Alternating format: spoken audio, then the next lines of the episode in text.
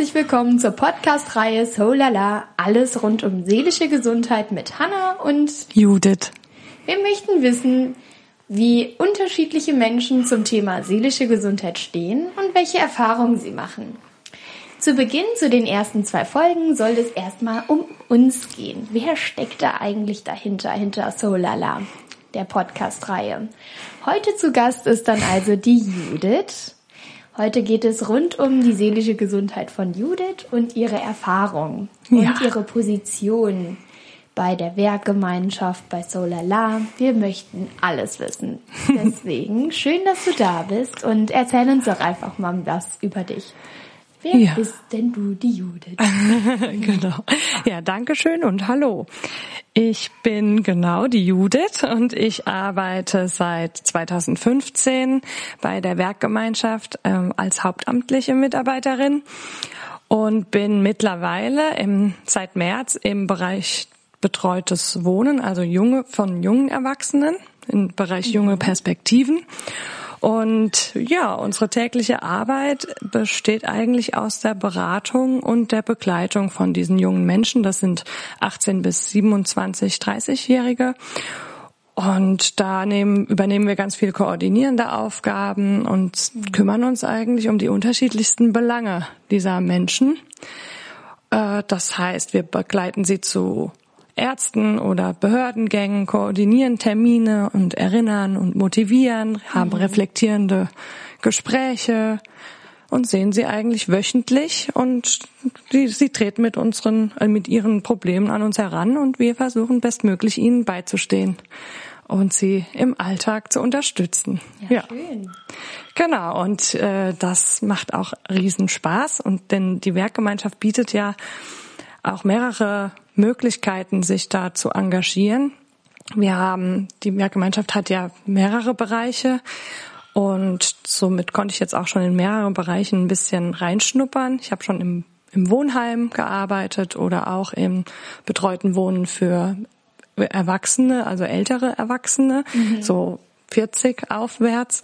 Und das war natürlich dann auch nochmal eine ganz andere Arbeit. Und jetzt hier bei den Jungen geht es auch viel um Berufsorientierung und solche Themen. Also die unterschiedlichsten Themen kann man in der Werkgemeinschaft eben auch ähm, aus anderen Perspektiven dann immer beleuchten. Und das macht es eigentlich abwechslungsreich. Und deswegen bin ich ganz gerne hier Mitarbeiterin. Auch schon echt ein großes Spektrum einfach mitbekommen, ne? Ja, Schön. also das äh, macht riesen Spaß. Und jetzt ich freue ich mich natürlich, dass wir zwar hier die Möglichkeit haben, das Thema seelische Gesundheit nochmal ganz anders zu beleuchten Ja, ja. und diesen Podcast auf die Beine zu stellen. Erzähl doch mal was dazu. Also, wo ist da denn der genaue Zusammenhang zwischen Solala Podcast, der Werkgemeinschaft, dir und mir und überhaupt? Okay, ja, gerne. Also Solala ist ein Inklusionsprojekt des Dachverbandes Gemeindepsychiatrie und mit denen hat die Werkgemeinschaft eben einen Kooperationsvertrag und somit kommt es dazu, dass wir die Möglichkeit haben, mit den finanziellen Mitteln von Aktion Mensch eben mehrere Aktionen im Jahr auf die Beine zu stellen, um, ja, sagen wir es mal ganz äh, platt äh, psychisch Erkrankte und nicht psychisch Erkrankte zusammenzubringen. Und aber ja, äh, vielleicht auf eine auf eine Art und Weise, dass Begegnungen stattfinden können und Erfahrungen ausgetauscht werden können und eben auch Krisenerfahrene die Möglichkeit haben, sich zu engagieren und sich einzubringen und ihre Erfahrungen so mitzuteilen, dass es vielleicht mal zu einer Entstigmatisierung kommt in der Gesellschaft das von psychischen Erkrankungen. ja. Genau. Und ja, da haben wir jetzt auch mehrere ähm, Aktionen dieses Jahr geplant und eine davon ist eben dieser Podcast. Ja. Genau. Also so der Inklusionsgedanke steht da im Fokus, meinst du, gell? Richtig, genau. Und was würdest du sagen, was ist das Ziel dann jetzt in unserer Podcast-Reihe diesbezüglich so? Ähm, ich denke, unser Podcast eignet sich wunderbar, um die verschiedensten ähm, Perspektiven auf das Thema seelische Gesundheit zusammenzubringen und somit auch so ein bisschen vielleicht auch festzustellen, ach, die Probleme, die du hast, die habe ich aber auch. Lustig eigentlich, dass ich keine psychiatrische Diagnose habe. Mhm.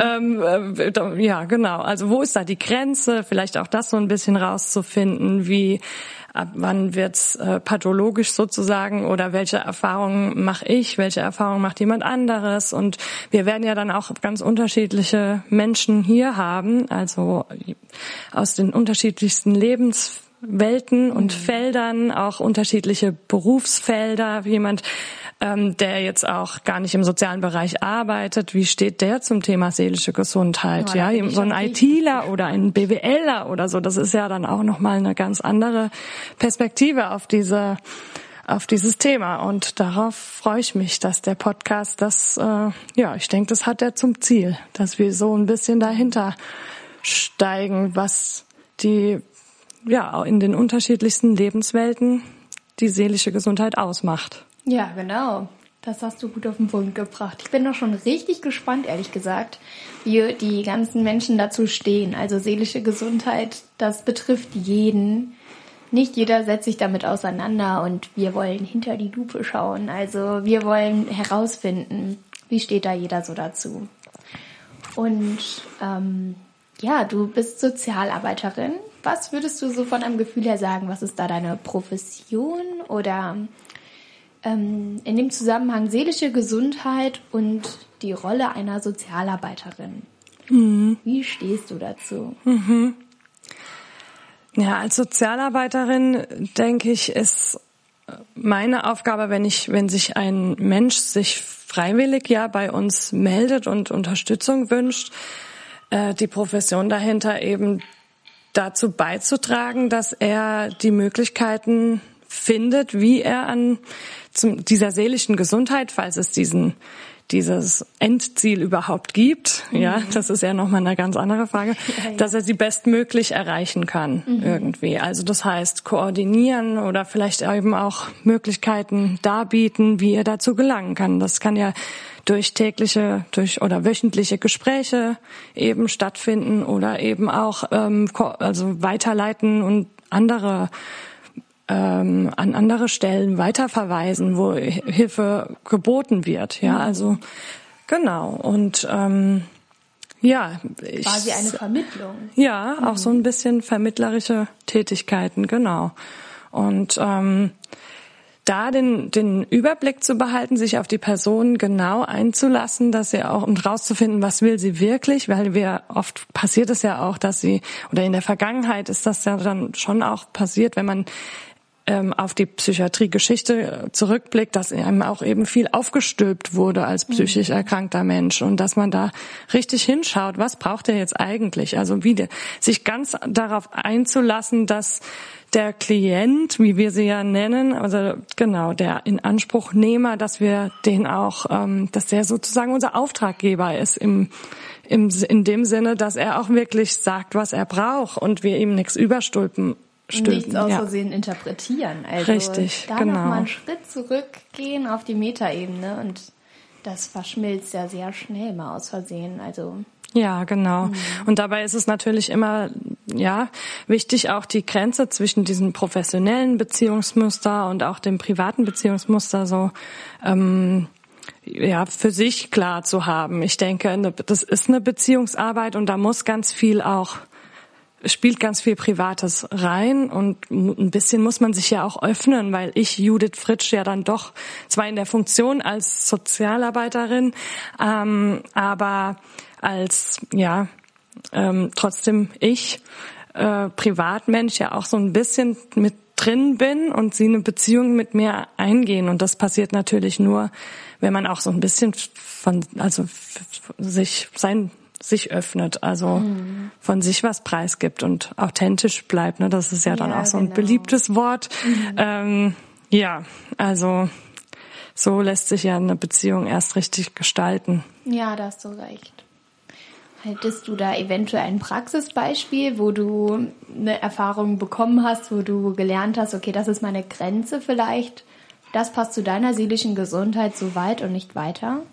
Hm. Ja, also ich denke da, ähm, da hilft ja zum Beispiel, was immer wieder Thema ist, jetzt auch gerade bei den jüngeren Menschen, äh, dass sie, dass es eben im Deutschen gibt und das wir auch beibehalten ähm, in der Werkgemeinschaft in der Regel. Das bietet ja dann schon immer auch so eine schon so eine natürliche Grenze, dass es klar wird, äh, wir wir ähm, ja sind keine Freunde dann in dem Sinne. Wir haben keine Freundschaften. Trotzdem sind wir den Personen nah.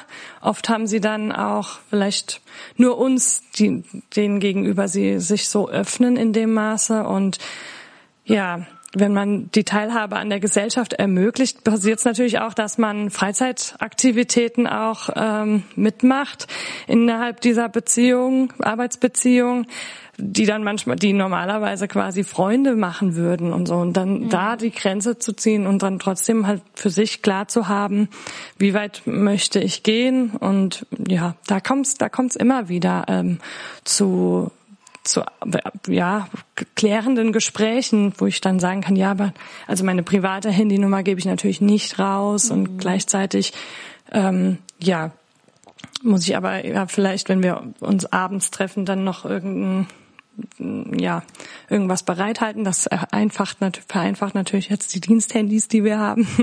So, ja, also so. Ähm, die Digitalisierung genau. in diesem Punkt hier. Genau.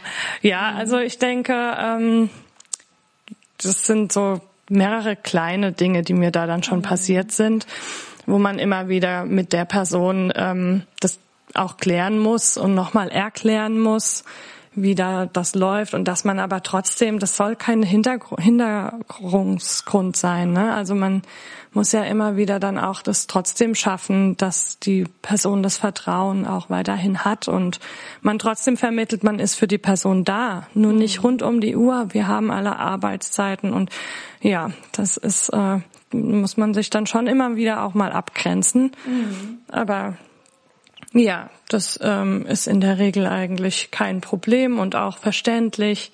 Ja. So dass wir da ja auch also wirklich kooperative und nette Menschen haben, die wir betreuen, die das auch verstehen. Also ja. Ja. Genau. Ja, ich denke auch so im Laufe der Zeit, so im Berufsalltag, lernt man so die eigenen Strategien kennen, was man so machen kann, um sich selber abzugrenzen. So gerade was Nähe und Distanz irgendwie angeht. Und du hast ja gesagt, du bist jetzt schon seit fünf Jahren in der Werkgemeinschaft. Mm, was würdest du so rückblickend jetzt dazu sagen? Was hast du für deine seelische Gesundheit neu dazugelernt, damit du dich abgrenzen kannst? Ähm, das wohl Wichtigste, was mir über die Jahre am wichtigsten geworden ist, ist auf jeden Fall der Austausch mit den Kollegen und das wohl auch der, der zeitnah ähm, ja sehr sehr direkter Austausch. Ne? Das kann nicht immer für, ähm, bis zur Teamsitzung nächste Woche dann warten, sondern die Möglichkeit zu haben, dass man die Tür zumacht, äh, der, der Gesprächspartner eben die Büroräume verlassen mhm. hat und man sich dann nochmal austauschen kann danach und schauen kann, ähm, ja, was ist bei mir, was bewegt mich gerade so und was meinst du denn, lieber Kollege oder du, liebe Kollegin, denn dazu? Mhm. Ähm, ja, oder auch so ein, sich ein direktes Feedback dann auch einholen. Hättest du da so auch gehandelt oder habe ich da nicht?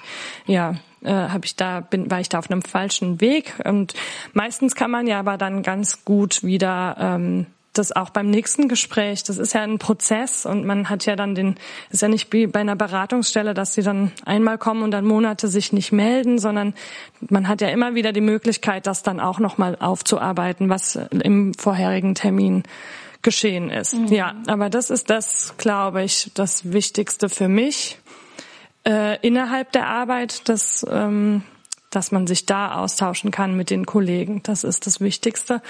Und für meine persönliche seelische Gesundheit, ja, da ähm, achte ich schon darauf, dass ich eben gut auch ja das hier im Büro lasse oder auf dem Weg, auf dem Arbeitsweg lasse und dass ich dann zu Hause bin und auch wirklich ähm, dann abschalten kann. Also mhm. es ist ja in den wenigsten Fällen so, dass man jetzt die Fälle wirklich mit nach Hause nimmt. Ähm, aber trotzdem, ja, merkt man, erwischt man sich natürlich dann abends irgendwie doch nochmal dabei, dass man da gerade drüber nachdenkt und dass man da eben aber auch, ja, annähernd gesund mit umgeht, indem ich das dann so akzeptiere. Mir, der Gedanke ist mir nochmal aufgeploppt und jetzt kann ich mich aber auch wieder davon verabschieden. Also ja. ich kann jetzt gut schlafen und äh, dann kann ich mich dem Thema nächstes, nächst, am nächsten Tag oder so nochmal widmen. Also, genau, dafür gibt's ja die nächsten Arbeitstag. Genau. Und genau. mir persönlich spielt dabei natürlich in die Karten, dass ich aus Mainz pendel und eine Stunde mhm. dann doch fast oder 50 Minuten unterwegs bin mit Bus und Bahn und dann mache ich mir meine Musik in die Ohren und dann lässt sich da sehr gut dabei abschalten. Mhm. Ja, genau. Ja, das hört sich gut an. Da hast du einfach auch nochmal eine wirkliche Distanz. Also nicht nur eine emotionale Distanz, sondern auch eine räumliche. Genau, mhm. ja. Und wenn du mal so ein bisschen aus dem Nähkästchen plauderst, mhm. so deine private seelische Gesundheit, mm, was tust du persönlich dafür, dass es dir gut geht? Mhm. Ähm, also ich probiere mich eigentlich im Moment wirklich ein bisschen aus, äh, da ich von Natur aus leider ein bisschen ein, was Sport betrifft, ein fauler Mensch bin, muss ich mir muss ich mir Sportarten suchen, bei denen ich nicht merke, dass ich Sport mache.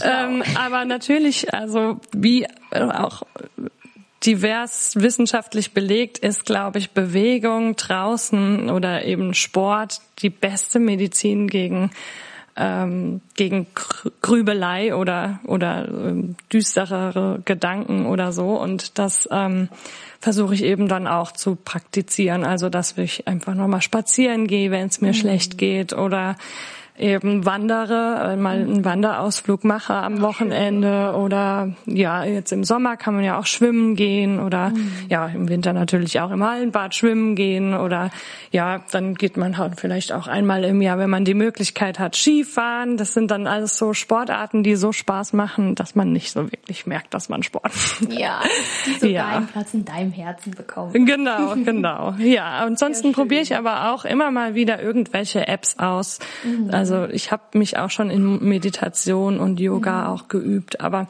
ja, da muss man ja dann immer seinen Zugang für finden und das sind dann auch ist dann auch meistens phasenweise. Ähm, dass ich, dass man das dann mal oder ich das dann zu durchziehe und dann auch wieder fallen lasse. Oder Aber so. was hilft dir bei genau. diesem Prozess, diesen Zugang dazu zu finden? Also wenn noch etwas neu ist und du so denkst, ach komm, Meditation, Yoga, ich probiere es jetzt einfach mal, aber davor waren noch nicht so viele Berührungspunkte da oder vielleicht bestehen ja auch Zweifel oder Ängste. Ähm, ja, was hilft dir da, diese, also diesen Prozess dazu überwinden und dich zu trauen? Ähm, naja gut, äh, der Austausch mit Freundinnen oder Freunden, die das, die damit gute Erfahrungen gehabt, gemacht haben, mhm. der spielt da natürlich auch mit rein. Also generell jetzt auch nicht nur auf Meditation und Yoga bezogen, sondern auf neue Dinge, die man ausprobiert. Da hat man ja meistens vielleicht vorher mal mit jemandem drüber geredet und die haben dann gesagt, das, das hilft mir total gut mhm. und dann ähm, ja probiere ich das eben auch ah, ja. mal aus. Also das ähm, ja, das das das pusht einen ja dann immer so ein bisschen noch die, der Austausch auch ja, mit Freunden und Familie und meinem Mann und genau. Mhm. Ja. Und äh, so ist es auch, dass ich eben ja, eigentlich lese ich gerne, aber man kommt dann nicht mehr zum Lesen oder nimmt sich die Zeit dafür nicht mehr und dann irgendwie aktiv das Handy zum Beispiel mal wegzulegen und nicht mhm. mehr ein YouTube-Video anzuschauen vor dem Schlafengehen, sondern das äh, Handy wirklich mal im Wohnzimmer liegen lassen und dann ähm, ein Buch zu lesen oder so, da, ja, da, da pusht man sich gegenseitig dann immer. Zum Beispiel jetzt ich mit meinem Mann oder so. Ja, ja, da kann da man ja gibt's dann die direkte ausprobieren. Ja. Was ist denn jetzt genau das richtige Maß für einen selber? Genau. Ja, Wenn aber ich denke, der Austausch. Wenn du Partner hast, dann ist das ja richtig gut. Ja, der verhilft. Ein paar Tipps und Tricks vielleicht. Genau. Mhm. Ja. ja ich denke, das ist so, ja, das, was meine, womit ich meine seelische Gesundheit versuche hervorzurufen, ja. Ja. Hört sich aber an, als wärst du da auf einer spannenden Reise zu deiner seelischen Gesundheit. Ja, auf jeden Fall. Ja. ist auch, ja, ist ja nicht immer schwierig, beziehungsweise da kommt eben nochmal die Frage auf, was genau ist denn seelische Gesundheit oder wie kriegt man das denn, wie, wie, wie erreicht man diesen Zustand denn eigentlich? Gibt es den überhaupt? Also Ja, und ist der irgendwann erreicht und dann ist Schluss? Ja, also, genau. Wer gibt das vor? Wo sind da die Grenzen? Und was ist normal und was ist nicht mehr normal? Was Genau. ist erkrankt und was ist gesund? Genau, und da habe ich eben für mich eigentlich so festgelegt, dass es quasi ein ja, ein erstrebenswerter Zustand ist, aber dass ich den vielleicht auch so nie erreichen kann, was aber jetzt nicht, ähm, da könnte man dann ja meinen, oh nein, wenn ich das eh nicht erreichen kann, dann sollte ich da auch nichts, also kann ich ja auch gleich aufgeben. E- Eben nicht, sondern dass es so ein, so ein Prozess ist, ähm, dass man täglich oder ja, wie oft man eben sich mit diesem Thema beschäftigen möchte, immer wieder mal draufschaut und eben diese Dinge ausprobiert, um sich zu verhelfen dazu, Ja. dass man sich eben gut fühlt und zu, ja, ist ein, ein Zustand der Zufriedenheit oder auch der Akzeptanz, der eigenen Akzeptanz. Ich denke, das ist das, das Wichtigste, dass man sich selbst dabei treu ist und auch ähm, seine eigenen Fehler oder ja, wie auch immer das, man das dann nennen möchte, dass man das akzeptiert, was dann vielleicht nicht als seelische Gesundheit äh, betrachtet werden könnte, aber dass man ja das nicht so in eine Schublade steckt. Ich denke, nicht so einen Stempel drauf macht. Das ist Ja. auch dann, das Nee, ist ja auch das, worüber unsere, Schubladen offen. ja, genau. Ja. Es ist ja aber auch das, was, worüber unsere äh, Menschen, die wir betreuten, betreuen, ähm, was eigentlich das Schlimmste ist, ne? wenn man da so einen Stempel drauf macht und so eine Schublade auf und Mensch rein und Schublade zu und dann kommt er da schlecht wieder raus. Das ist Ja. halt das, das, diese Stigmatisierung, die, die dann am meisten wehtut wahrscheinlich. Ja, Ja. das stimmt. Aber deswegen sitzen wir Gott sei Dank auch hier zusammen, um da entgegenzuwirken. Weil es geht hier um Offenheit und Akzeptanz des Seins, ganz egal wie man ist. Also sich einfach des eigenen Seins bewusst werden, das ist ja schon das Selbstbewusstsein, was, glaube ich, ein sehr großes Thema bei seelischer Gesundheit ist. Genau. Mhm. Ja. Ja, auf jeden Fall unglaublich spannend. Ich könnte, glaube ich, gefühlt eine Stunde noch weiter mit dir quatschen. Ja, mir geht's auch so. ähm, ich würde aber sagen, wir belassen es jetzt hierbei. Ähm, und ich bin gespannt, wo dich deine Reise zur seelischen Gesundheit noch so hinführt. Und da bleiben wir auch schön im wöchentlichen Austausch. Ja. Ich bin dir sehr, sehr dankbar, dass du dich geöffnet hast und so ehrlich zu mir warst und Ja. zu den Zuhörern. Danke gleichfalls. Und ich freue mich auch auf die ganzen kommenden Interviews, die wir dann führen, die mehr, die Menschen, die wir kennenlernen. Und ich denke, da können wir ja auch immer tiefer und ja, immer aus einem anderen Blickwinkel auf das Thema seelische Gesundheit schauen. Und darauf freue ich mich sehr. Ja, ich mich auch. Alles Dann klar. mach's gut. Vielen Machst Dank. du auch gut. Tschüss. Tschüss.